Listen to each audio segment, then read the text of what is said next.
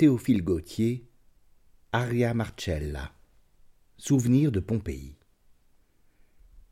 Trois jeunes gens, trois amis qui avaient fait ensemble le voyage d'Italie, visitaient l'année dernière le musée des Stouges à Naples, où l'on a réuni les différents objets antiques exhumés des fouilles de Pompéi et d'Herculanum. Ils s'étaient répandus à travers les salles et regardaient les mosaïques, les bronzes, les fresques détachées des murs de la ville morte, selon que leurs caprices les éparpillaient, et quand l'un d'eux avait fait une rencontre curieuse, il appelait ses compagnons avec des cris de joie, au grand scandale des Anglais taciturnes et des bourgeois posés, occupés à feuilleter leurs livrets. Mais le plus jeune des trois, arrêté devant une vitrine, paraissait ne pas entendre les exclamations de ses camarades, absorbé qu'il était dans une contemplation profonde. Ce qu'il examinait avec tant d'attention, c'était un morceau de cendre noire, coagulé, portant une empreinte creuse. On eût dit un fragment de moule de statue brisé par la fonte. L'œil exercé d'un artiste y eût aisément reconnu la coupe d'un sein admirable et d'un flanc aussi pur de style que celui d'une statue grecque. L'on sait, et le moindre guide du voyageur vous l'indique, que cette lave refroidie autour du corps d'une femme en a gardé le contour charmant. Grâce aux caprices de l'éruption qui a détruit quatre villes, cette noble forme, tombée en poussière depuis deux mille ans bientôt, est parvenue jusqu'à nous. La rondeur d'une gorge a traversé les siècles, lorsque tant d'empires disparus n'ont pas laissé de traces. Ce cachet de beauté, posé par le hasard sur la scorie d'un volcan, ne s'est pas effacé. Voyant qu'il s'obstinait dans sa contemplation, les deux amis d'Octavien revinrent vers lui, et Max, en le touchant à l'épaule, le fit tressaillir comme un homme surpris dans son secret. Évidemment, Octavien n'avait entendu venir ni Max ni Fabio. Allons, Octavien, dit Max, ne t'arrête pas ainsi des heures entières à chaque armoire, où nous allons manquer l'heure du chemin de fer, et nous ne verrons pas Pompéi aujourd'hui.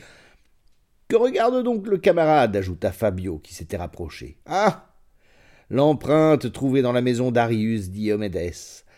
Et il jeta sur Octavien un coup d'œil rapide et singulier. Octavien rougit faiblement, prit le bras de Max et la visite s'acheva sans autre incident. En sortant des les trois amis montèrent dans un corricolo et se firent mener à la station du chemin de fer. Le corricolo, avec ses grandes roues rouges, son strapontin constellé de clous de cuivre, son cheval maigre et plein de feu, harnaché comme une mule d'Espagne, courant au galop sur les larges dalles de lave, est trop connu pour qu'il soit besoin d'en faire la description ici. Et d'ailleurs, nous n'écrivons pas des impressions de voyage sur Naples, mais le simple récit d'une aventure bizarre et peu croyable, quoique vrai. Le chemin de fer par lequel on va à Pompéi longe presque toujours la mer, dont les longues volutes d'écume viennent se dérouler sur un sable noirâtre qui ressemble à du charbon tamisé. Ce rivage, en effet, est formé de coulées de lave et de cendres volcaniques et produit, par son ton foncé, un contraste avec le bleu du ciel et le bleu de l'eau. Parmi tout cet éclat, la terre seule semble retenir l'ombre.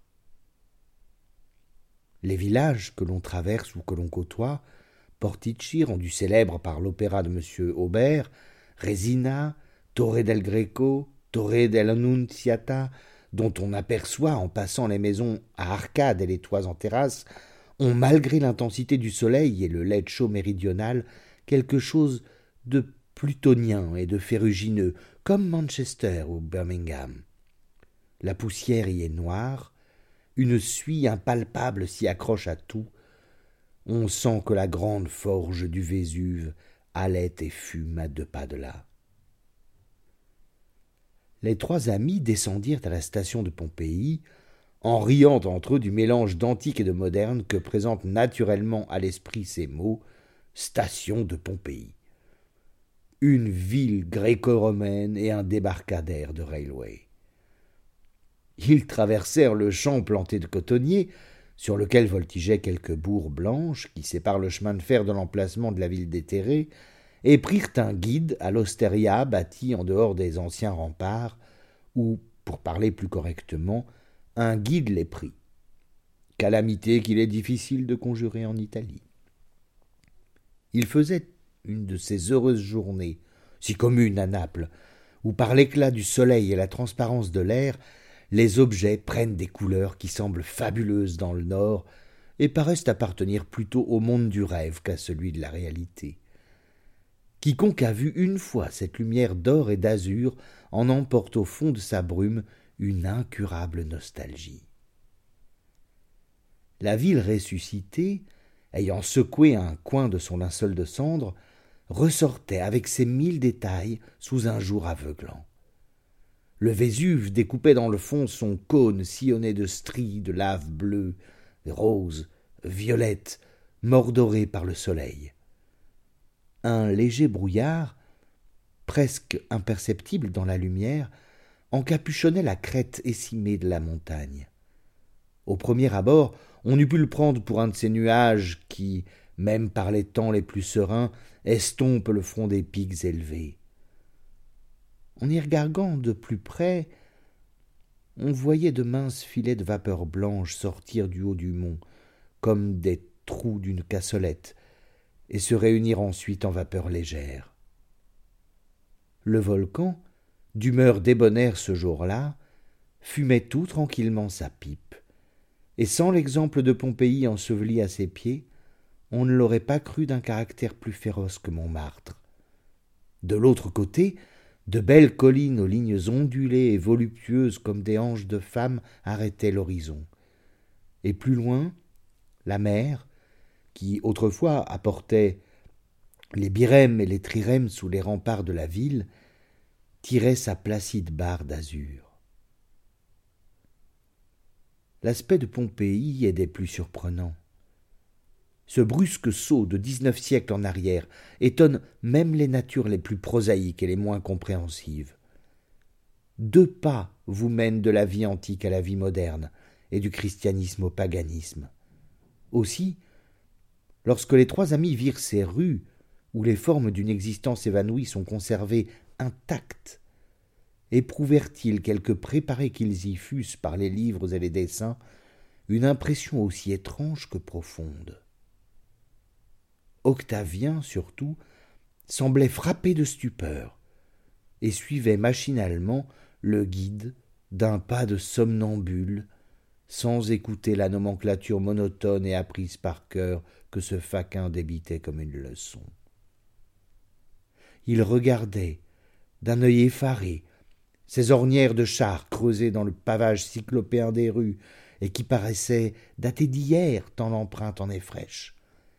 Ces inscriptions tracées en lettres rouges d'un pinceau cursif sur les parois des murailles, affiches de spectacles, demandes de location, formules votives, enseignes, annonces de toutes sortes, curieuses comme le serait dans deux mille ans, pour les peuples inconnus de l'avenir, un pan de mur de Paris retrouvé avec ses affiches et ses placards, ces maisons aux toits effondrés laissant pénétrer d'un coup d'œil tous ces mystères d'intérieur, tous ces détails domestiques que négligent les historiens et dont les civilisations emportent le secret avec elles.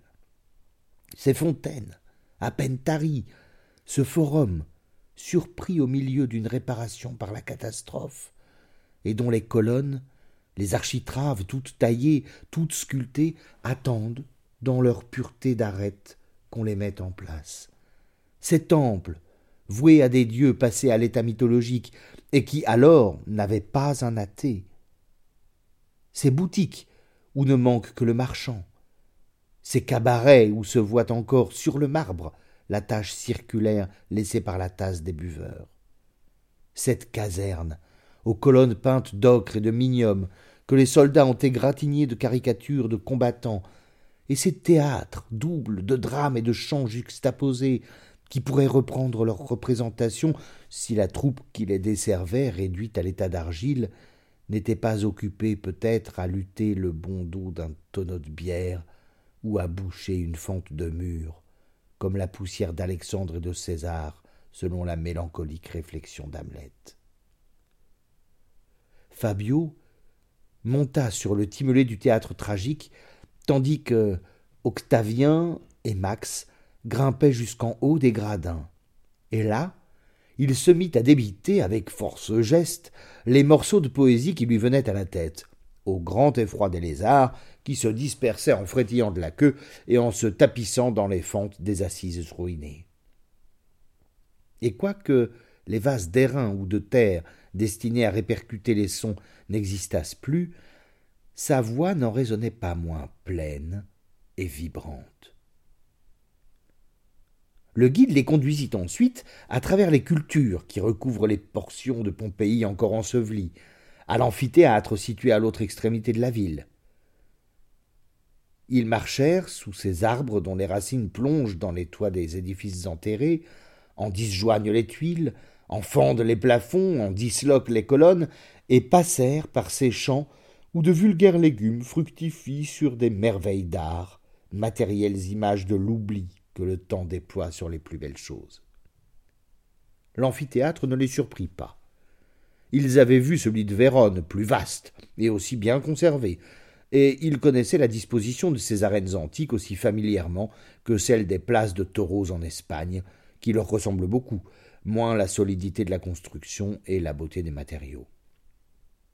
Ils revinrent donc sur leurs pas, gagnèrent par un chemin de traverse la rue de la Fortune, écoutant d'une oreille distraite le Cicérone qui, en passant devant chaque maison, la nommait du nom qui lui a été donné lors de sa découverte, d'après quelques particularités caractéristiques, la maison du taureau de bronze, la maison du faune, la maison du vaisseau, le temple de la fortune, la maison de Méléagre, la taverne de la fortune à l'angle de la rue consulaire, l'académie de musique, le four banal, la pharmacie, la boutique du chirurgien, la douane, l'habitation de Vestale, l'auberge d'Albinus, les thermopoles, et ainsi de suite jusqu'à la porte qui conduit à la voie des tombeaux.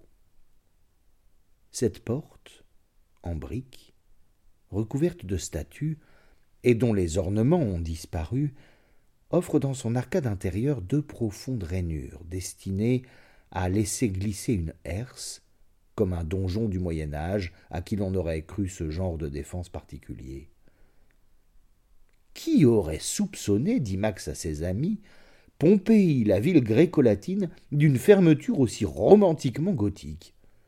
Vous figurez-vous un chevalier romain attardé, sonnant du corps devant cette porte pour se faire lever la herse, comme un page du quinzième siècle Ah, rien n'est nouveau sous le soleil, répondit Fabio, et cet aphorisme lui-même n'est pas neuf, puisqu'il a été formulé par Salomon.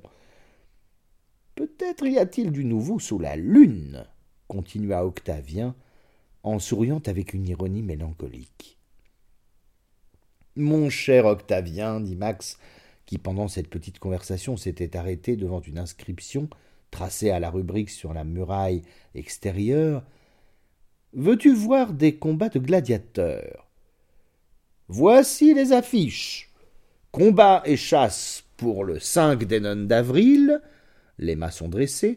Vingt paires de gladiateurs lutteront aux nonnes, et si tu crains pour la fraîcheur de ton teint, rassure-toi, on tendra les voiles. À moins que tu ne préfères te rendre à l'amphithéâtre de bonheur, ceux-ci se couperont la gorge le matin. Matutini et Runt. On n'en est pas plus complaisant.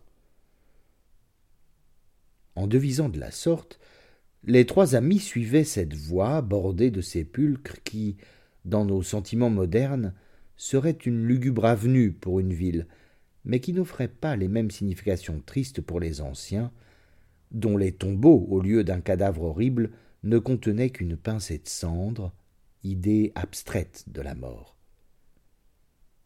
L'art embellissait ces dernières demeures, et, comme dit Goethe, le païen décorait des images de la vie les sarcophages et les urnes. C'est ce qui faisait sans doute que Max et Fabio visitaient avec une curiosité allègre et une joyeuse plénitude d'existence qu'ils n'auraient pas eue dans un cimetière chrétien, ces monuments funèbres si gaiement dorés par le soleil, et qui, placés sur le bord du chemin, semblent se rattacher encore à la vie, et n'inspirent aucune de ces froides répulsions aucune de ces terreurs fantastiques que font éprouver nos sépultures lugubres. Ils s'arrêtèrent devant le tombeau de Mamia, la prêtresse publique, près duquel est poussé un arbre, un cyprès ou un peuplier. Ils s'assirent dans l'hémicycle du triclinium des repas funéraires, riant comme des héritiers. Ils lurent, avec force Lazzi, les épitaphes de Névoléja, de Labéon et de la famille d'Aria, suivis d'Octavien, qui semblait plus touché que ses insouciants compagnons du sort de ces trépassés de deux mille ans. Ils arrivèrent ainsi à la villa d'Arius Diomedes, une des habitations les plus considérables de Pompéi. On y monte par des degrés de briques, et lorsqu'on a dépassé la porte flanquée de deux petites colonnes latérales, on se trouve dans une cour semblable au patio qui fait le centre des maisons espagnoles et mauresques et que les anciens appelaient Inpluvium ou Cawaedium. Quatorze colonnes de briques recouvertes de stuc forment, des quatre côtés, un portique ou péristyle couvert, semblable au cloître des couvents, et sous lequel on pouvait circuler sans craindre la pluie. Le pavé de cette cour est une mosaïque de briques et de marbre blanc, d'un effet doux et tendre à l'œil. Dans le milieu, un bassin de marbre quadrilatère qui existe encore recevait les eaux pluviales qui dégoûtaient du toit du portique. Cela produit un effet singulier d'entrer ainsi dans la vie antique et de fouler avec ses bottes vernies des marbres usés par les sandales et les cothurnes des contemporains d'Auguste et de Tibère. Le Cicérone les promena dans l'Exèdre, ou salon d'été, ouvert du côté de la mer pour en aspirer les fraîches brises. C'était là qu'on recevait et qu'on faisait la sieste pendant les heures brûlantes, quand soufflait ce grand zéphyr africain chargé de langueurs et d'orages. Il les fit entrer dans la basilique, longue galerie à jour qui donne de la lumière aux appartements, et où les visiteurs et les clients attendaient que le nomenclateur les appelât. Il les conduisit ensuite sur la terrasse de marbre blanc, d'où la vue s'étend sur les jardins verts et sur la mer bleue. Puis il leur fit voir le nymphaeum ou salle de bain, avec ses murailles peintes en jaune, ses colonnes de stuc, son pavé de mosaïque et sa cuve de marbre qui reçut tant de corps charmants évanouis comme des ombres. Le cubiculum, où flottèrent tant de rêves venus de la porte d'ivoire, et dont les alcôves pratiquées dans le mur étaient fermées par un conopéum ou rideau dont les anneaux de bronze gisent encore à terre, le tétrastyle ou salle de récréation, la chapelle des dieux l'art, le cabinet des archives, la bibliothèque, le musée des tableaux, le gynécée ou appartement des femmes, composé de petites chambres en partie ruinées, dont les parois conservent des traces de peinture et d'arabesques, comme des joues dont on a mal essuyé le phare. Cette inspection terminée, ils descendirent à l'étage inférieur, car le sol est beaucoup plus bas du côté du jardin que du côté de la voie des tombeaux. Ils traversèrent huit salles peintes en rouge antique, dont l'une est creusée de niches architecturales, comme on en voit au vestibule de la salle des ambassadeurs à l'Alhambra, et ils arrivèrent enfin à une espèce de cave ou de cellier dont la destination était clairement indiquée par huit amphores d'argile dressées contre le mur et qui avaient dû être parfumées de vin de Crète, de Falerne et de Massique, comme des odes d'Horace un vif rayon de jour passait par un étroit soupirail, obstrué d'orties, dont il changeait les feuilles traversées de lumières en émeraude et en topaze, et ce gai détail naturel souriait à propos à travers la tristesse du lieu. C'est ici, dit le Cicérone de sa voix nonchalante, dont le ton s'accordait à peine avec le sens des paroles, que l'on trouva parmi dix-sept squelettes celui de la dame dont l'empreinte se voit au musée de Naples. Elle avait des anneaux d'or, et les lambeaux de sa fine tunique adhéraient encore aux cendres tassées qui ont gardé sa forme. Les phrases banales du guide causèrent une vive émotion à Octavien. il se fit montrer l'endroit exact où ces restes précieux avaient été découverts, et s'il n'eût été contenu par la présence de ses amis, il se serait livré à quelque livrisme extravagant. Sa poitrine se gonflait, ses yeux se trempaient de furtives moiteurs. Cette catastrophe, effacée par vingt siècles d'oubli, le touchait comme un malheur tout récent. La mort d'une maîtresse ou d'un ami ne l'eût pas affligé davantage, et une larme en retard de deux mille ans tomba, pendant que Max et Fabio avaient le dos tourné, sur la place où cette femme, pour laquelle il se sentait pris d'un amour rétrospectif, avait péri étouffée par la cendre chaude du volcan.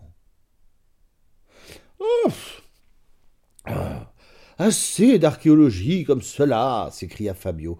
Nous ne voulons pas écrire une dissertation sur une cruche ou une tuile du temps de Jules César pour devenir membre d'une académie de province. Ces souvenirs classiques me creusent l'estomac. Allons dîner, si toutefois la chose est possible, dans cette ostéria pittoresque, où j'ai peur qu'on ne nous serve que des beefsteaks fossiles et, des œufs frais pondus avant la mort de Pline. Je ne dirais pas comme Boileau, un sot quelquefois ouvre un avis important, fit Max en riant. Ce serait malhonnête, mais cette idée a du bon. Il eût été pourtant plus joli de festiner ici, dans un triclinium quelconque, couchés à l'antique, servis par des esclaves en manière de Lucullus ou de Trimalcion.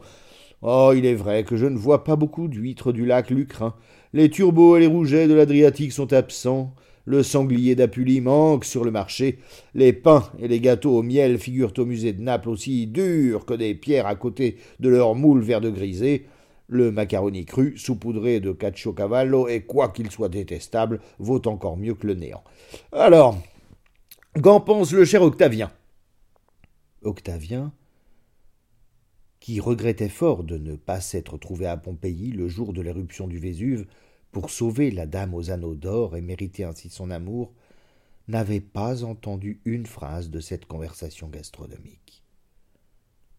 Les deux derniers mots prononcés par Max, le frappèrent seul, et, comme il n'avait pas envie d'entamer une discussion, il fit à tout hasard un signe d'assentiment, et le groupe amical reprit, en côtoyant les remparts, le chemin de l'hôtellerie.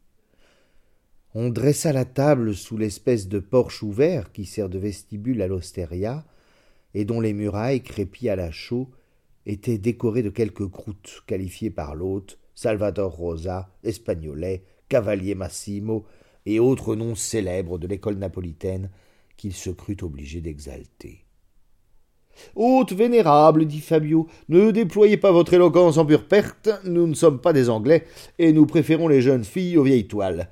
Envoyez-nous plutôt la liste de vos vins, car cette belle brune aux yeux de velours que j'ai aperçue dans l'escalier.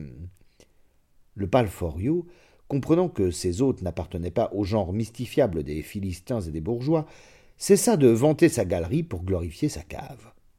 D'abord, il avait tous les vins des meilleurs crus.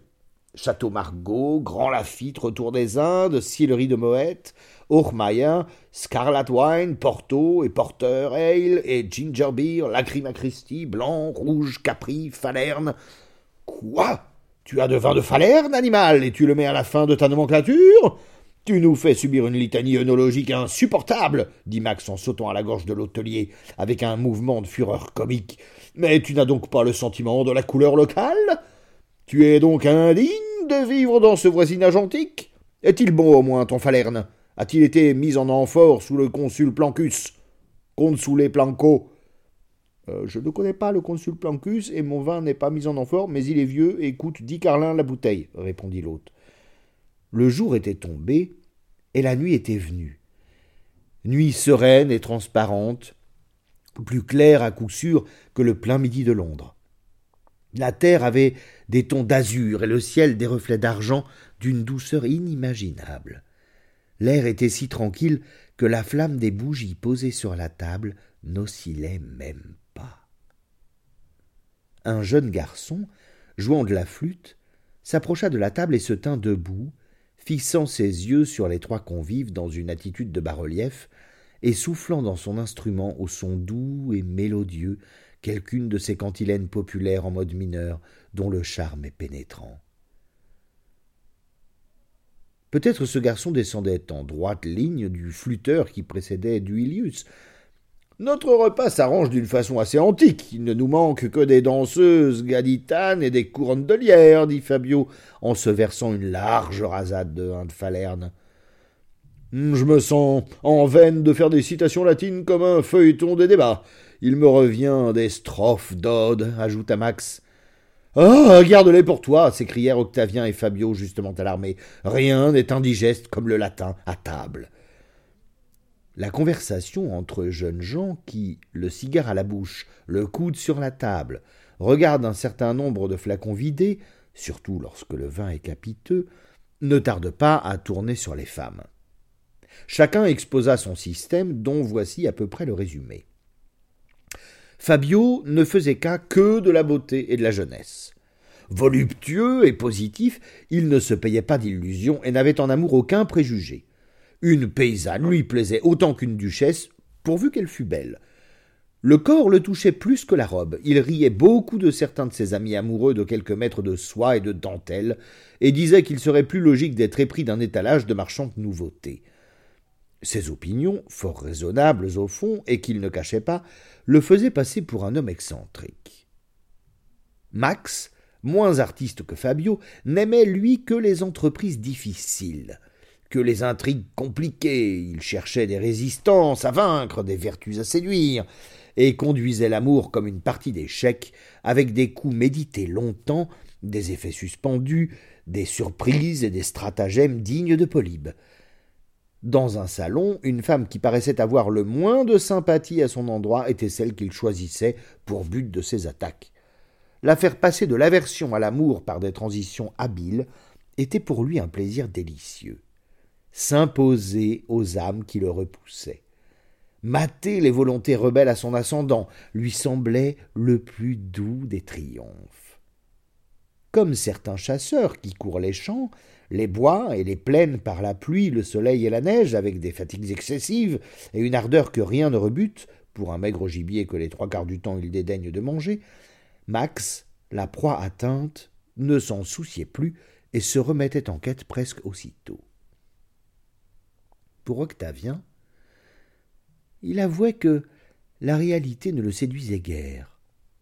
Non qu'il fît des rêves de collégien tout pétris de lys et de roses comme un madrigal de démoustier, mais il y avait autour de toute beauté trop de détails prosaïques et rebutants, trop de pères, radoteurs et décorés, de mères coquettes portant des fleurs naturelles dans de faux cheveux, de cousins rougeaux et méditant des déclarations, de tantes ridicules, amoureuses de petits chiens une gravure à l'aquatinte, d'après Horace Vernet ou de la Roche, accrochée dans la chambre d'une femme, suffisait pour arrêter chez lui une passion naissante. Plus poétique encore qu'amoureux, il demandait une terrasse de l'Isola Bella sur le lac majeur par un beau clair de lune pour encadrer un rendez-vous. Il eût voulu enlever son amour du milieu de la, de la vie commune et en transporter la scène dans les étoiles.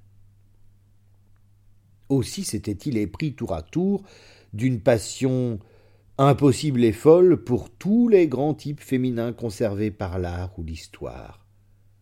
Comme Faust, il avait aimé Hélène, et il aurait voulu que les ondulations des siècles apportassent jusqu'à lui une de ces sublimes personnifications des désirs et des rêves humains, dont la forme invisible pour les yeux vulgaires subsiste toujours dans l'espace et le temps.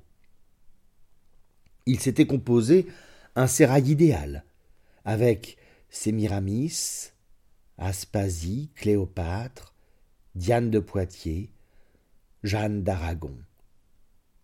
Quelquefois aussi, il aimait des statues.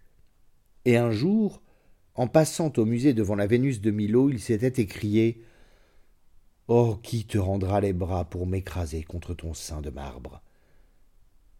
À Rome, la vue d'une épaisse chevelure nattée, exhumée d'un tombeau antique, l'avait jeté dans un bizarre délire. Il avait essayé, au moyen de deux ou trois de ses cheveux, obtenus d'un gardien séduit à prix d'or, et remise à une somnambule d'une grande princesse, d'évoquer l'ombre et la forme de cette morte. mais le fluide conducteur s'était évaporé après tant d'années, et l'apparition n'avait pas pu sortir de la nuit éternelle. Comme Fabio l'avait deviné devant la vitrine des Stouges, l'empreinte recueillie dans la cave de la villa d'Arius Diomedes excitait chez Octavien des élans insensés vers un idéal rétrospectif. Il tentait de sortir du temps et de la vie et de transposer son âme au siècle de Titus. Max et Fabio se retirèrent dans leur chambre, et la tête un peu alourdie par les classiques fumées du Falerne, ne tardèrent pas à s'endormir.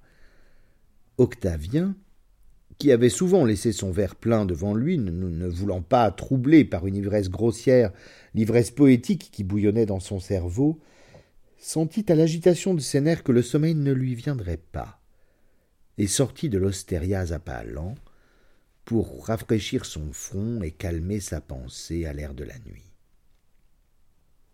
Ses pieds, sans qu'il en eût conscience, le portèrent à l'entrée par laquelle on pénètre dans la ville morte. Il déplaça la barre de bois qui la ferme et s'engagea au hasard dans les décombres. La lune illuminait de sa lueur blanche les maisons pâles, divisant les rues en deux tranches de lumière argentée et d'ombre bleuâtre. Ce jour nocturne, avec ses teintes ménagées, dissimulait la dégradation des édifices. L'on ne remarquait pas, comme à la clarté crue du soleil, les colonnes tronquées, les façades sillonnées de lézardes, les toits effondrés par l'éruption. Les parties absentes se complétaient par la demi-teinte et un rayon brusque, comme une touche de sentiment dans l'esquisse d'un tableau, indiquait tout un ensemble écroulé. Les génies taciturnes de la nuit semblaient avoir réparé la cité fossile pour quelque représentation d'une vie fantastique.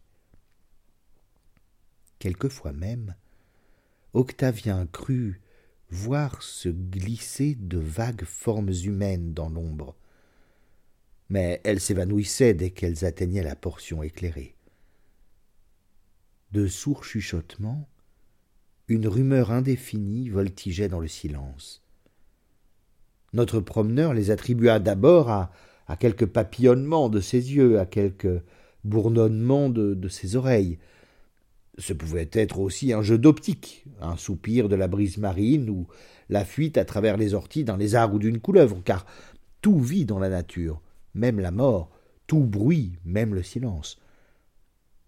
Cependant, il éprouvait une espèce d'angoisse involontaire, un léger frisson qui pouvait être causé par l'air froid de la nuit et faisait frémir sa peau. Il retourna deux ou trois fois la tête. Il ne se sentait plus seul comme tout à l'heure dans la ville déserte. Ses camarades avaient-ils eu la même idée que lui et le cherchaient-ils à travers ses ruines? Ses formes entrevues ces bruits indistincts de pas, étaient-ce Max et Fabio, marchant et causant et disparus à l'angle d'un carrefour? Cette explication toute naturelle, Octavien comprenait à son trouble qu'elle n'était pas vraie.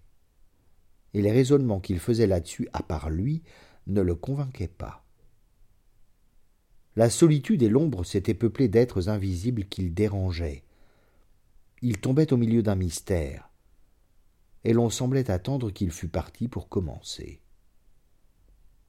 Telles étaient les idées extravagantes qui lui traversaient la cervelle et qui prenaient beaucoup de vraisemblance de l'heure, du lieu et de mille détails alarmants que comprendront ceux qui se sont trouvés de nuit dans quelque vaste ruine. En passant devant une maison qu'il avait remarquée pendant le jour et sur laquelle la lune donnait en plein, il vit, dans un état d'intégrité parfaite, un portique dont il avait cherché à rétablir l'ordonnance.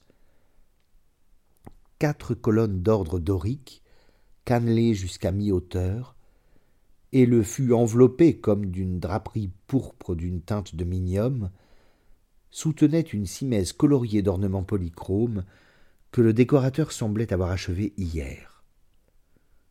Sur la paroi latérale de la porte, un molosse de Laconie exécuté à l'encaustique et accompagné de l'inscription sacramentelle Kawe Kanem, aboyait à la lune et aux visiteurs avec une fureur peinte. Sur le seuil de mosaïque, le mot Awe, en lettres osques et latines, saluait les hôtes de ces syllabes amicales. Les murs extérieurs, teints d'ocre et de rubriques, n'avaient pas une crevasse. La maison s'était exhaussée d'un étage, et le toit de tuiles dentelé d'un acrotère de bronze projetait son profil intact sur le bleu léger du ciel où pâlissaient quelques étoiles. Cette restauration étrange, faite de l'après-midi au soir par un architecte inconnu, tourmentait beaucoup Octavien, sûr d'avoir vu cette maison le jour même dans un fâcheux état de ruine. Le mystérieux reconstructeur avait travaillé bien vite, car les habitations voisines avaient le même aspect récent et neuf. Tous les piliers étaient coiffés de leurs chapiteaux. Pas une pierre, pas une brique, pas une pellicule de stuc, pas une écaille de peinture ne manquait aux parois luisantes des façades, et par l'interstice des péristyles, on entrevoyait autour du bassin de marbre de Cawaidium des lauriers roses et blancs, des myrtes et des grenadiers. Tous les historiens s'étaient trompés. L'éruption n'avait pas eu lieu, ou bien l'aiguille du temps avait reculé de vingt heures séculaires sur le cadran de l'éternité. Octavien, surpris au dernier point, se demanda s'il dormait tout debout et marchait dans un rêve. Il s'interrogea sérieusement pour savoir si la folie ne faisait pas danser devant lui ses hallucinations. Mais il fut obligé de reconnaître qu'il n'était ni endormi ni fou. Un changement singulier avait eu lieu dans l'atmosphère. De vagues teintes roses se mêlaient, par dégradation violette, aux lueurs azurées de la lune. Le ciel s'éclaircissait sur les bords. On eût dit que le jour allait paraître. Octavien tira sa montre. Elle marquait minuit. Craignant qu'elle ne fût arrêtée, il poussa le ressort de la répétition. La sonnerie tinta douze fois. Il était bien minuit, et cependant la clarté allait toujours augmentant. La lune se fondait dans l'azur de plus en plus lumineux, le soleil se levait. Alors, Octavien, en qui toutes les idées de temps se brouillaient, put se convaincre qu'il se promenait non dans une Pompéi morte, froid cadavre de ville qu'on a tiré à demi de son linceul, mais dans une Pompéi vivante, jeune, intacte, sur laquelle n'avaient pas coulé les torrents de boue brûlante du Vésuve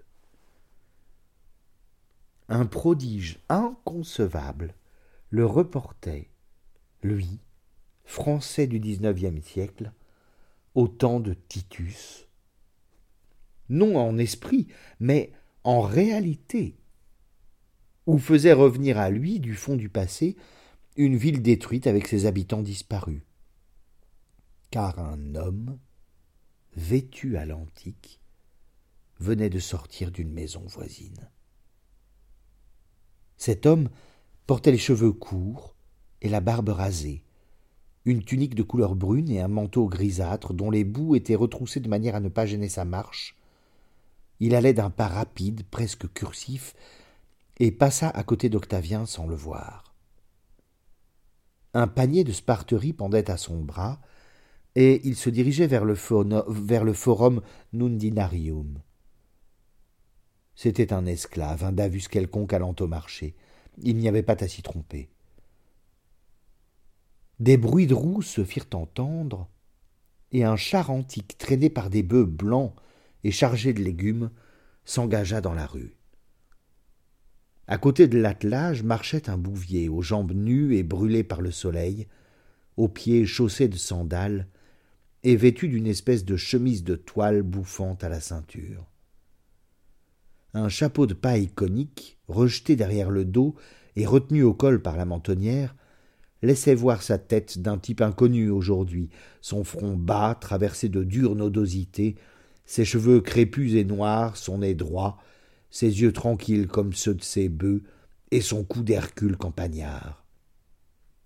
Il touchait gravement ses bêtes de l'aiguillon, avec une pose de statue à faire tomber un grand extase. Le bouvier aperçut Octavien, et parut surpris, mais il continua sa route. Une fois, il retourna la tête, ne trouvant pas sans doute d'explication à l'aspect de ce personnage étrange pour lui, mais laissant dans sa placide stupidité rustique le mot de l'énigme à de plus habile. Des paysans campaniens parurent aussi, poussant devant eux des ânes chargés d'outres de vin et faisant teinter des sonnettes d'airain. Leur physionomie différait de celle des paysans d'aujourd'hui, comme une médaille diffère d'un sou. La ville se peuplait graduellement, comme un de ces tableaux de diorama, d'abord désert, et qu'un changement d'éclairage anime de personnages invisibles jusque-là. Les sentiments qu'éprouvait Octavien avaient changé de nature. Tout à l'heure, dans l'ombre trompeuse de la nuit, il était en proie à ce malaise dont les plus braves ne se défendent pas, au milieu de circonstances inquiétantes et fantastiques que la raison ne peut expliquer. La vague terreur s'était changée en stupéfaction profonde. Il ne pouvait douter, à la netteté de leur perception, du témoignage de ses sens. Et cependant, ce qu'il voyait était parfaitement incroyable. Mal convaincu encore, il cherchait par la constatation de petits détails réels à se prouver qu'il n'était pas le jouet d'une hallucination. Ce n'étaient pas des fantômes qui défilaient sous ses yeux, car la vive lumière du soleil les illuminait avec une réalité irrécusable. Et leurs ombres, allongées par le matin, se projetaient sur les trottoirs et les murailles. Ne comprenant rien à ce qui lui arrivait, Octavien, ravi au fond de voir un de ses rêves les plus chers accompli, ne résista plus à son aventure. Il se laissa faire à toutes ces merveilles, sans prétendre s'en rendre compte. Il se dit que, puisqu'en vertu d'un pouvoir mystérieux il lui était donné de vivre quelques heures dans un siècle disparu, il ne perdrait pas son temps à chercher la solution d'un problème incompréhensible. Et il continua bravement sa route, en regardant à droite et à gauche ce spectacle si vieux et si nouveau pour lui. Mais à quelle époque de la vie de Pompéi était-il transporté? Une inscription d'édilité gravée sur une muraille lui apprit, par le nom des personnages publics, qu'on était au commencement du règne de Titus, soit en l'an 79 de notre ère. Une idée subite traversa l'âme d'Octavien. La femme dont il avait admiré l'empreinte au musée de Naples devait être vivante puisque l'éruption du Vésuve, dans laquelle elle avait péri, eut lieu le 24 août de cette même année. Il pouvait donc la retrouver, la voir, lui parler. Le désir fou qu'il avait ressenti à l'aspect de cette cendre moulée sur des contours divins allait peut-être se satisfaire. Car rien ne devait être impossible à un amour qui avait eu la force de faire reculer le temps et passer deux fois la même heure dans le sablier de l'éternité. Pendant qu'Octavien se livrait à ces réflexions, de belles jeunes filles se rendaient aux fontaines, soutenant du bout de leurs doigts blancs des urnes en équilibre sur leur tête. Des patriciens, en toches blanches bordées de bandes de pourpre, suivis de leur cortège de clients, se dirigeaient vers le forum. Les acheteurs se pressaient autour des boutiques, toutes désignées par des enseignes sculptées et peintes, et rappelant par leur petitesse et leur forme les boutiques mauresques d'Alger. Au-dessus de la plupart de ces échoppes, un glorieux phallus de terre cuite colorié et l'inscription Hic habitat felicitas témoignait de précautions superstitieuses contre le mauvais œil. Octavien remarqua même une boutique d'amulettes dont l'étalage était chargé de cornes, de branches de corail bifurquées et de petits priables en or, comme on en trouve encore à Naples aujourd'hui, pour se préserver de la jettature, et il se dit qu'une superstition durait finalement plus qu'une religion. En suivant le trottoir qui borde chaque rue de Pompéi, et enlève ainsi aux Anglais la confortabilité de cette invention, Octavien se trouva face à face avec un beau jeune homme, de son âge à peu près, vêtu d'une tunique couleur de safran et drapé d'un manteau de fine laine blanche, souple comme du cachemire.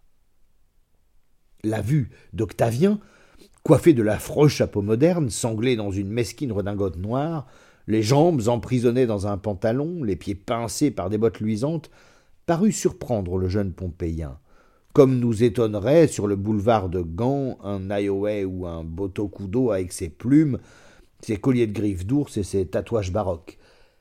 Cependant, comme c'était un jeune homme bien élevé, il n'éclata pas de rire au nez d'Octavien, et prenant en pitié ce pauvre barbare égaré dans cette ville gréco-romaine, lui dit d'une voix accentuée et douce Aduena salve. Rien n'était plus naturel qu'un habitant de Pompéi, sous le règne du divin empereur Titus, très puissant et très auguste, s'exprimât en latin. Et pourtant Octavien tressaillit en entendant cette langue morte dans une bouche vivante. C'est alors qu'il se félicita d'avoir été fort en thème et remporté des prix au concours général. Le latin enseigné par l'université lui servit en cette occasion unique, et rappelant en lui ses souvenirs de classe, il répondit au salut du Pompéien en style de De viris illustribus et de Selectae et Profanis d'une façon suffisamment intelligible, mais avec un accent parisien qui fit sourire le jeune homme. Il te sera peut-être plus facile de parler grec, dit le Pompéien. Je sais aussi cette langue, car j'ai fait mes études à Athènes. Ah. Je sais encore moins de grec que de latin, répondit Octavien. Je suis du pays des Gaulois, de Paris, de Lutèce.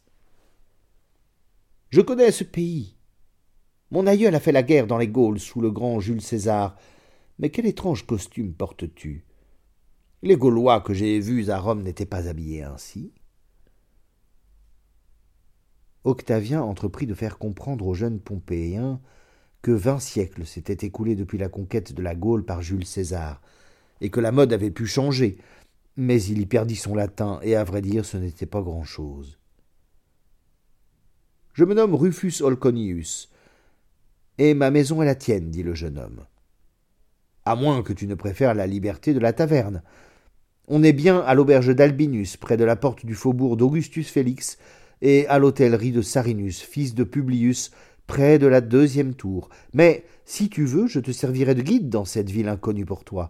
Tu me plais, jeune barbare, quoique tu aies essayé de te jouer de ma crédulité en prétendant que l'empereur Titus, qui règne aujourd'hui, était mort depuis deux mille ans et que le Nazaréen, dont les infâmes sectateurs enduits de poids ont éclairé les jardins de Néron, trône seul en maître dans le ciel désert, d'où les grands dieux sont tombés. Par Pollux, ajouta-t-il, en jetant les yeux sur une inscription rouge tracée à l'angle d'une rue, tu arrives à propos, on donne la casina de Plaute récemment remise au théâtre. C'est une curieuse et bouffonne comédie qui t'amusera. N'en comprendrais-tu que la pantomime? Allez, suis-moi, c'est bientôt l'heure. Je te ferai placer au banc des hôtes et des étrangers et Rufus Olconius se dirigea du côté du petit théâtre comique que les trois amis avaient visité dans la journée. Le Français et le citoyen de Pompéi prirent les rues de la Fontaine d'Abondance, des théâtres, longèrent le collège et le temple d'Isis, l'atelier du statuaire, et entrèrent dans l'Odéon ou théâtre comique par un vomitoire latéral.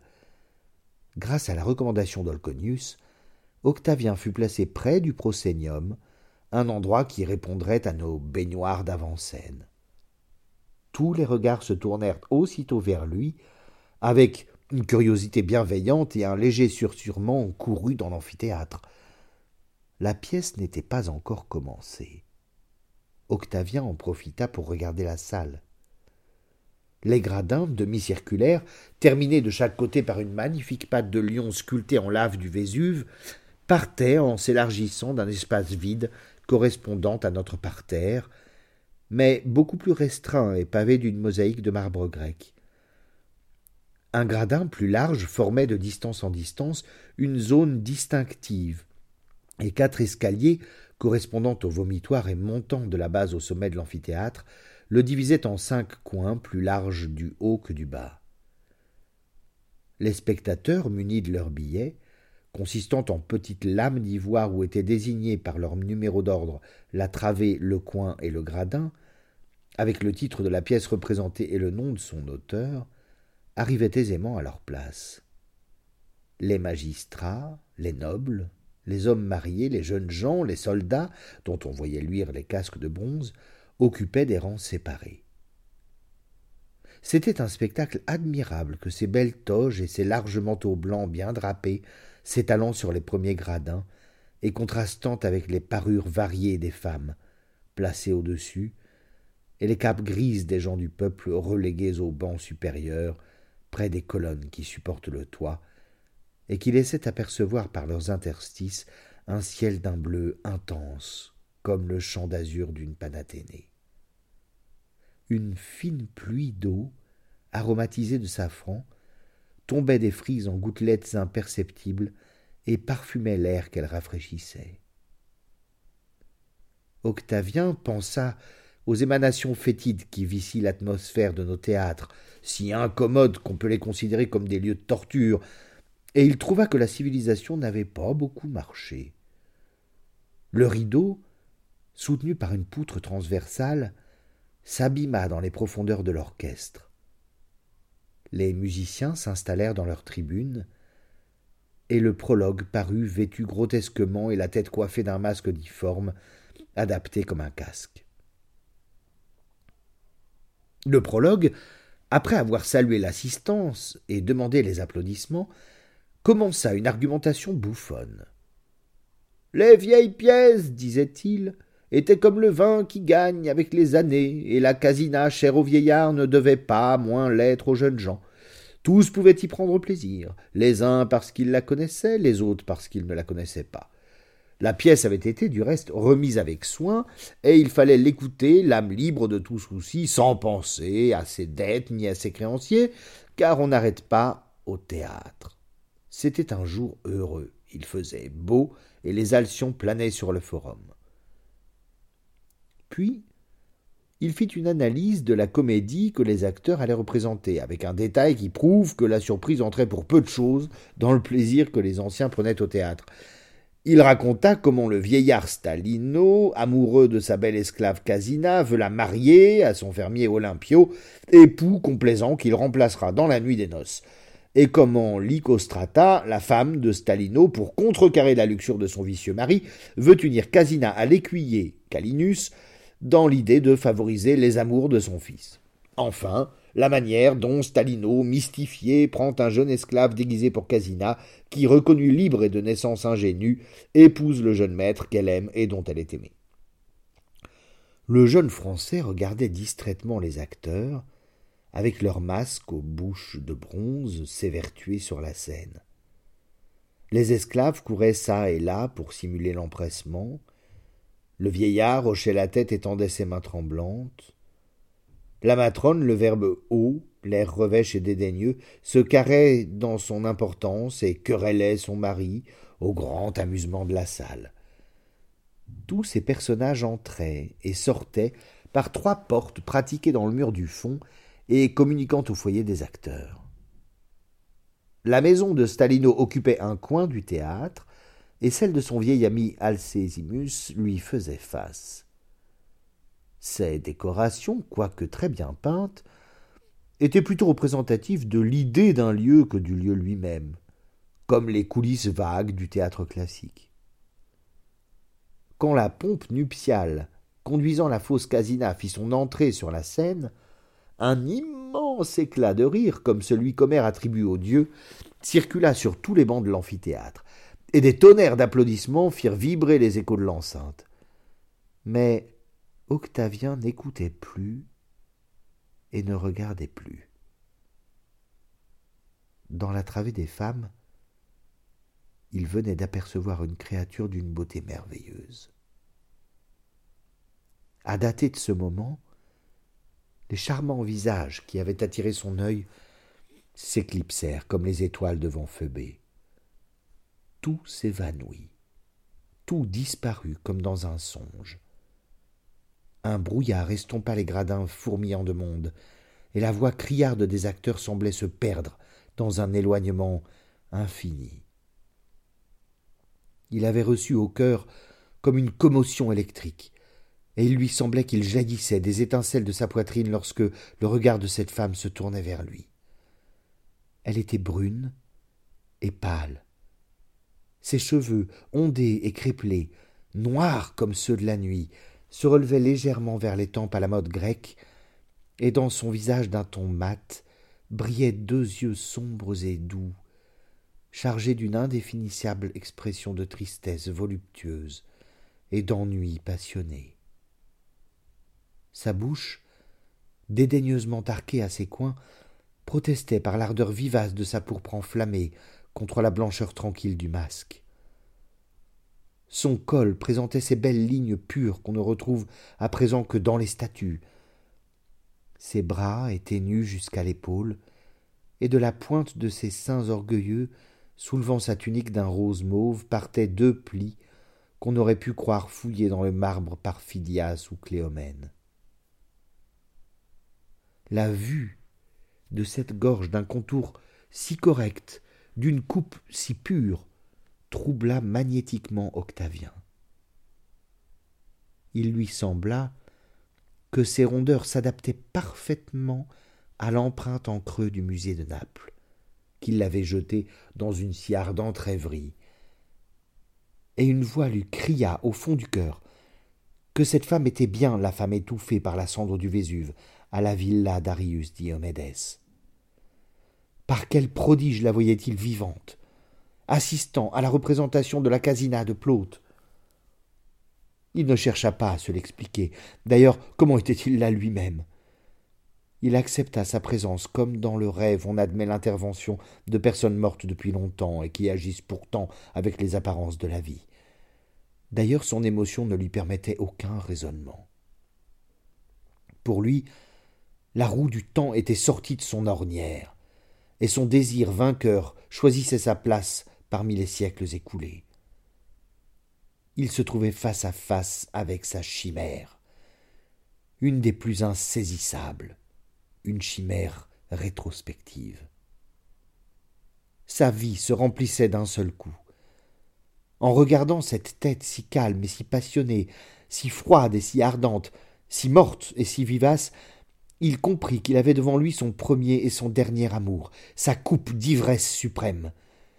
Il sentit s'évanouir comme des ombres légères les souvenirs de toutes les femmes qu'il avait cru aimer, et son âme redevenir vierge de toute émotion antérieure. Le passé disparut. Cependant, la belle Pompéienne, le menton appuyé sur la paume de la main, lançait sur Octavien, tout en ayant l'air de s'occuper de la scène, le regard velouté de ses yeux nocturnes. Et ce regard lui arrivait lourd et brûlant comme un jet de plomb fondu. Puis elle se pencha vers l'oreille d'une fille assise à son côté. La représentation s'acheva. La foule s'écoula par les vomitoires. Octavien, dédaignant les bons offices de son guide Olconius, s'élança par la première sortie qui s'offrit à ses pas. À peine eut-il atteint la porte qu'une main se posa sur son bras et qu'une voix féminine lui dit d'un ton bas, mais de manière à ce qu'il ne perdît pas un mot Je suis Tiké Novoleja, commise au plaisir d'Aria Marcella, fille d'Arius Diomédès. Ma maîtresse vous aime. Suivez-moi.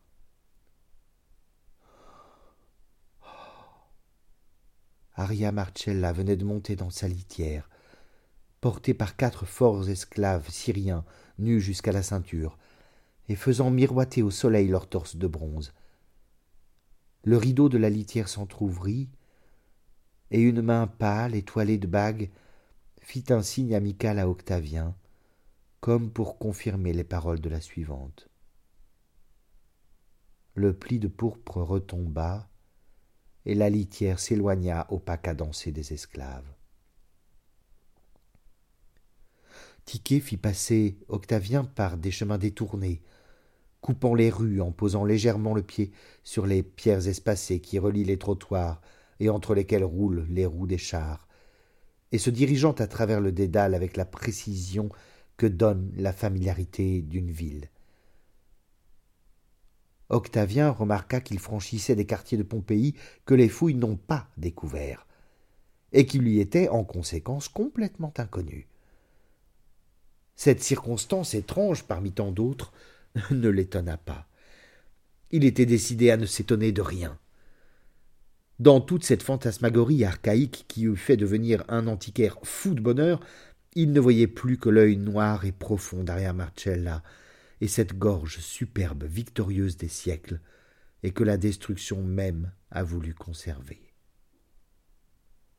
Ils arrivèrent à une porte dérobée qui s'ouvrit et se ferma aussitôt, et Octavien se trouva dans une cour entourée de colonnes de marbre grec, d'ordre ionique, peintes, jusqu'à moitié de leur hauteur, d'un jaune vif, et le chapiteau relevé d'ornements rouges et bleus. Une guirlande d'aristoloches suspendait ses larges feuilles vertes en forme de cœur au saillies de l'architecture, comme une arabesque naturelle, et près d'un bassin encadré de plantes, un flamant rose se tenait debout sur une patte, fleur de plume parmi les fleurs végétales. Des panneaux de fresques représentant des architectures capricieuses ou des paysages de fantaisie décoraient les murailles. Octavien vit tous ces détails d'un coup d'œil rapide, car Tiquet le remit aux mains des esclaves baigneurs qui firent subir à son impatience toutes les recherches des termes antiques. Après avoir passé par les différents degrés de chaleur vaporisée, supporté le racloir du strigilaire, senti ruisseler sur lui les cosmétiques et les huiles parfumées, il fut revêtu d'une tunique blanche et retrouva à l'autre porte Tiquet, qui lui prit la main et le conduisit dans une autre salle extrêmement ornée. Sur le plafond était peint avec une pureté de dessin, un éclat de coloris et une liberté de touche qui sentait le grand maître et non plus le simple décorateur à l'adresse vulgaire, Mars, Vénus et l'amour. Une frise composée de cerfs, de lièvres et d'oiseaux se jouant parmi les feuillages régnait au-dessus d'un revêtement de marbre cipolin. La mosaïque du pavé, travail merveilleux, dû peut-être à Sosimus de Pergame, représentait des reliefs de festin, exécutés avec un art qui faisait illusion. Au fond de la salle, sur un biclinium ou lit à deux places, était accoudée Aria Marcella, dans une pose voluptueuse et sereine, qui rappelait la femme couchée de Phidias sur le fronton du Parthénon. Ses chaussures, brodées de perles, gisaient au bas du lit, et son beau pied nu, plus pur et plus blanc que le marbre, s'allongeait au bout d'une légère couverture de byssus jetée sur elle. Deux boucles d'oreilles faites en forme de balance et portant des perles sur chaque plateau tremblaient dans la lumière au long de ses joues pâles. Un collier de boules d'or, soutenant des grains allongés en poire, circulait sur sa poitrine laissée à demi découverte par le pli négligé d'un péplum de couleur paille bordé d'une grecque noire. Une bandelette noire et or passait et luisait par places dans ses cheveux d'ébène, car elle avait changé de costume en revenant du théâtre. Et autour de son bras, comme l'aspic autour du bras de Cléopâtre, un serpent d'or aux yeux de pierrerie s'enroulait à plusieurs reprises et cherchait à se mordre la queue. Une petite table à pied de griffon, incrustée de nacre, d'argent et d'ivoire, était dressée près du lit à deux places, chargée de différents mets, servis dans des plats d'argent et d'or, ou de terre émaillée, de peintures précieuses. On y voyait un oiseau du phase couché dans ses plumes, et divers fruits que leur saison empêche de se rencontrer ensemble. Tout paraissait indiquer qu'on attendait un hôte. Des fleurs fraîches jonchaient le sol, et les amphores de vin étaient plongées dans des urnes pleines de neige. Aria Marcella fit signe à Octavien de s'étendre à côté d'elle sur le biclinium et de prendre part au repas. Le jeune homme, à demi fou de surprise et d'amour, prit au hasard quelques bouchées sur les plats que lui tendaient de petits esclaves asiatiques aux cheveux frisés, à la courte tunique. Aria ne mangeait pas, mais elle portait souvent à ses lèvres un vase mirin aux teintes opalines, rempli d'un vin d'une pourpre sombre comme du sang figé. À mesure qu'elle buvait, une imperceptible vapeur rose montait à ses joues pâles de son cœur qui n'avait pas battu depuis tant d'années. Cependant, son bras nu, qu'Octavien effleura en soulevant sa coupe, était froid comme la peau d'un serpent ou le marbre d'une tombe. Oh Lorsque tu t'es arrêté Stouge à contempler le morceau de boue durci qui conserve ma forme, dit Aria Marcella en tournant son long regard humide vers Octavien, et que ta pensée s'est élancée ardemment vers moi, mon âme l'a senti dans ce monde où je flotte invisible pour les yeux grossiers. La croyance fait le Dieu, et l'amour fait la femme. On n'est véritablement morte que quand on n'est plus aimé, et ton désir m'a rendu la vie. La puissante évocation de ton cœur a supprimé les distances qui nous séparaient. L'idée d'évocation amoureuse qu'exprimait la jeune femme rentrait parfaitement dans les croyances philosophiques d'Octavien, croyances que nous ne sommes pas loin de partager. En effet, rien ne meurt, tout existe toujours. Nulle force ne peut anéantir ce qui fut une fois. Toute action, toute parole, toute forme, toute pensée tombée dans l'océan universel des choses y produit des cercles qui vont s'élargissant jusqu'aux confins de l'éternité. La figuration matérielle ne disparaît que pour les regards vulgaires, et les spectres qui n'en détachent peuplent l'infini. Paris continue d'enlever Hélène dans une région inconnue de l'espace. La galère de Cléopâtre gonfle ses voiles de soie sur l'azur d'un Cydnus idéal. Quelques esprits passionnés et puissants ont pu amener à eux des siècles écoulés en apparence, et faire revivre des personnages morts pour tous. Faust a eu pour maîtresse la fille de Tindar, et l'a conduite à son château gothique, du fond des abîmes mystérieux de l'Hadès. Octavien venait de vivre un jour sous le règne de Titus, et de se faire aimer d'Aria Marcella, fille d'Arius Diomédès, couchée en ce moment près de lui, sur un lit antique, dans une ville détruite pour tout le monde. À mon dégoût des autres femmes, répondit Octavien, à la rêverie invincible qui m'entraînait vers ces types radieux, au fond des siècles comme des étoiles provocatrices, je comprenais que je n'aimerais jamais que hors du temps et de l'espace. C'était toi que j'attendais. Et ce frêle vestige conservé par la curiosité des hommes m'a, par son secret magnétisme, mis en rapport avec ton âme. Je ne sais si tu es un rêve ou une réalité, un fantôme ou une femme.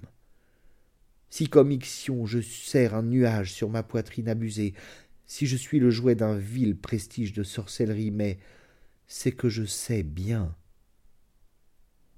c'est que tu seras mon premier et mon dernier amour. Kéros, fille d'Aphrodite, entende ta promesse, dit Aria Marcella en inclinant sa tête sur l'épaule de son amant, qui la souleva avec une étreinte passionnée. Oh, serre-moi sur ta jeune poitrine. Enveloppe-moi de ta tiède haleine, j'ai froid d'être resté si longtemps sans amour. Et contre son cœur, Octavien sentait s'élever et s'abaisser ce beau sein dont le matin même il admirait le moule à travers la vitre d'une armoire de musée. La fraîcheur de cette belle chair le pénétrait à travers sa tunique et le faisait brûler. La bandelette or et noire s'était détachée de la tête d'Aria, passionnément renversée, et ses cheveux se répandaient comme un fleuve noir sur l'oreiller bleu. Les esclaves avaient emporté la table. On n'entendit plus qu'un bruit confus de baisers et de soupirs. Les cailles familières, insouciantes de cette scène amoureuse, picoraient sur le pavé mosaïque les miettes du festin en poussant de petits cris. Tout à coup, les anneaux d'airain de la portière qui fermait la chambre glissèrent sur leurs tringles, et un vieillard d'aspect sévère et drapé dans un ample manteau brun parut sur le seuil. Sa barbe grise était séparée en deux pointes comme celle des Nazaréens. Son visage semblait sillonné par la fatigue des macérations. Une petite croix de bois noir pendait à son col et ne laissait aucun doute sur sa croyance. Il appartenait à la secte toute récente alors des disciples du Christ. À son aspect, Aria Marcella, éperdue de confusion, cacha sa figure sous un pli de son manteau, comme un oiseau qui met la tête sous son aile en face d'un ennemi qu'il ne peut éviter, pour s'épargner au moins l'horreur de le voir. Tandis qu'Octavien, appuyé sur son coude, regardait avec fixité le personnage fâcheux qui entrait ainsi brusquement dans son bonheur. Aria, Aria, dit le personnage austère d'un ton de reproche, le temps de ta vie n'a-t-il pas suffi à tes déportements? Et faut-il que tes infâmes amours empiètent sur les siècles qui ne t'appartiennent pas? Ne peux-tu laisser les vivants dans leur sphère? Ta cendre n'est donc pas encore refroidie depuis le jour où tu mourus sans repentir sous la pluie de feu du volcan? Deux mille ans de mort ne t'ont donc pas calmé, et tes bras voraces attirent sur ta poitrine de marbre, vide de cœur, les pauvres insensés enivrés par tes philtres. Arius, Arius, grâce, mon père. Ne m'accablez pas au nom de cette religion morose qui ne fut jamais la mienne. Moi je crois à nos anciens dieux, qui aimaient la vie, la jeunesse, la beauté, le plaisir. Ne me replongez pas dans le pâle néant. Laissez-moi jouir de cette existence que l'amour m'a rendue. Tais-toi, impie. Tais-toi, ne me parle pas de tes dieux, qui sont des démons. Laisse aller cet homme enchaîné par tes impures séductions. Ne l'attire plus hors du cercle de sa vie que Dieu a mesuré. Retourne dans les limbes du paganisme avec tes amants asiatiques, romains ou grecs. Jeune chrétien, abandonne cette larve qui te semblerait plus hideuse qu'empouse et Forquias si tu la pouvais voir telle qu'elle est. Octavien, pâle, glacé d'horreur, voulut parler, mais sa voix resta attachée à son gosier selon l'expression virgilienne. M'obéiras-tu, Aria? s'écria impérieusement le grand vieillard. Non, jamais répondit Aria, les yeux étincelants, les narines dilatées, les lèvres frémissantes en entourant le corps d'Octavien de ses beaux bras de statue, froids, durs et rigides comme le marbre. Sa beauté furieuse, exaspérée par la lutte, rayonnait avec un éclat surnaturel à ce moment suprême, comme pour laisser à son jeune amant un inéluctable souvenir. Allons, malheureuse, reprit le vieillard, il faut employer les grands moyens et rendre ton néant palpable et visible à cet enfant fasciné. Et il prononça d'une voix pleine de commandement une formule d'exorcisme qui fit tomber des joues d'Aria les teintes pourprées que le vin noir du vase mirin y avait fait monter. En ce moment, la cloche lointaine d'un des villages qui bordent la mer ou des hameaux perdus dans les plis de la montagne fit entendre les premières volées de la salutation angélique. À ce son, un soupir d'agonie sortit de la poitrine brisée de la jeune femme. Octavien sentit se desserrer les bras qui l'entouraient.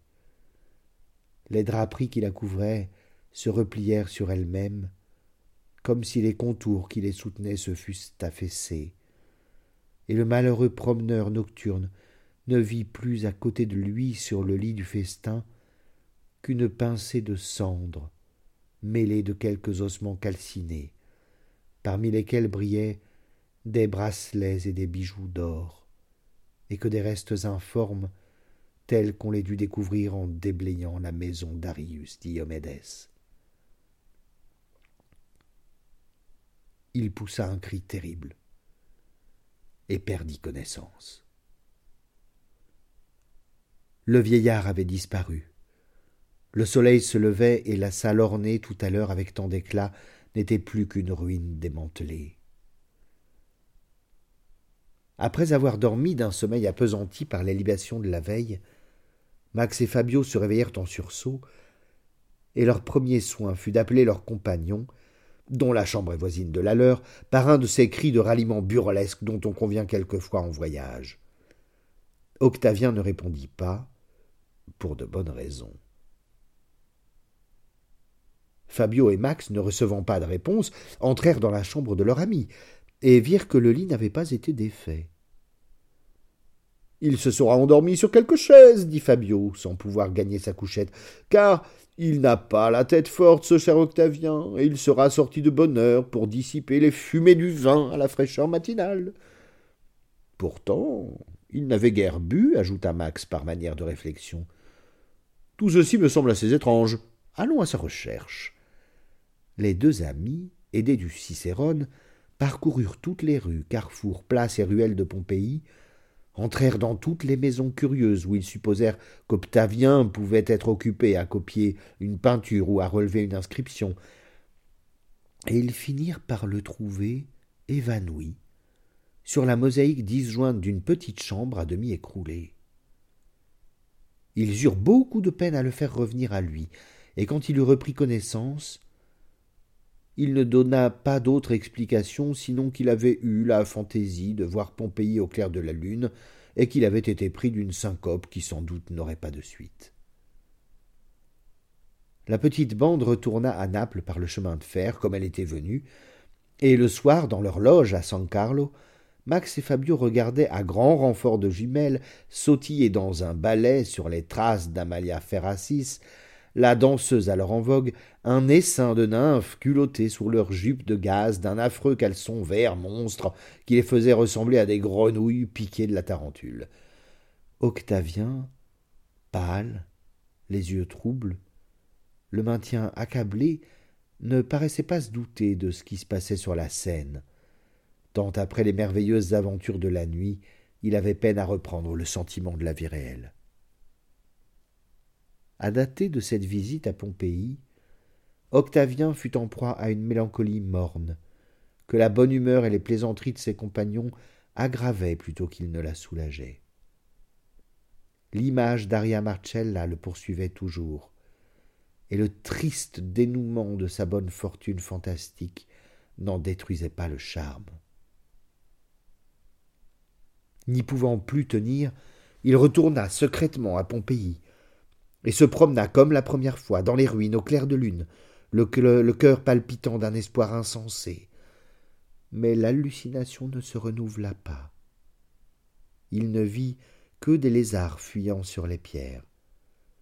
Il n'entendit que des piaulements d'oiseaux de nuit effrayés. Il ne rencontra plus son ami Rufus Olconius. Tiquet ne vint pas lui mettre sa main fluette sur le bras. Aria Marcella resta obstinément dans la poussière. En désespoir de cause, Octavien s'est marié dernièrement à une jeune et charmante Anglaise qui est folle de lui. Il est parfait pour sa femme. Cependant, Hélène, avec cet instinct du cœur que rien ne trompe, sent que son mari est amoureux d'une autre. Mais de qui? C'est ce que l'espionnage le plus actif n'a pu lui apprendre. Octavien n'entretient pas de danseuse. Dans le monde, il n'adresse aux femmes que des galanteries banales. Il a même répondu très froidement aux avances marquées d'une princesse russe, célèbre par sa beauté et sa coquetterie. Un tiroir secret, ouvert pendant l'absence de son mari, n'a fourni aucune preuve d'infidélité aux soupçons d'Hélène. Mais comment pourrait-elle s'aviser d'être jalouse de Marcella, fille d'Arius Diomédès, affranchi de Tibère.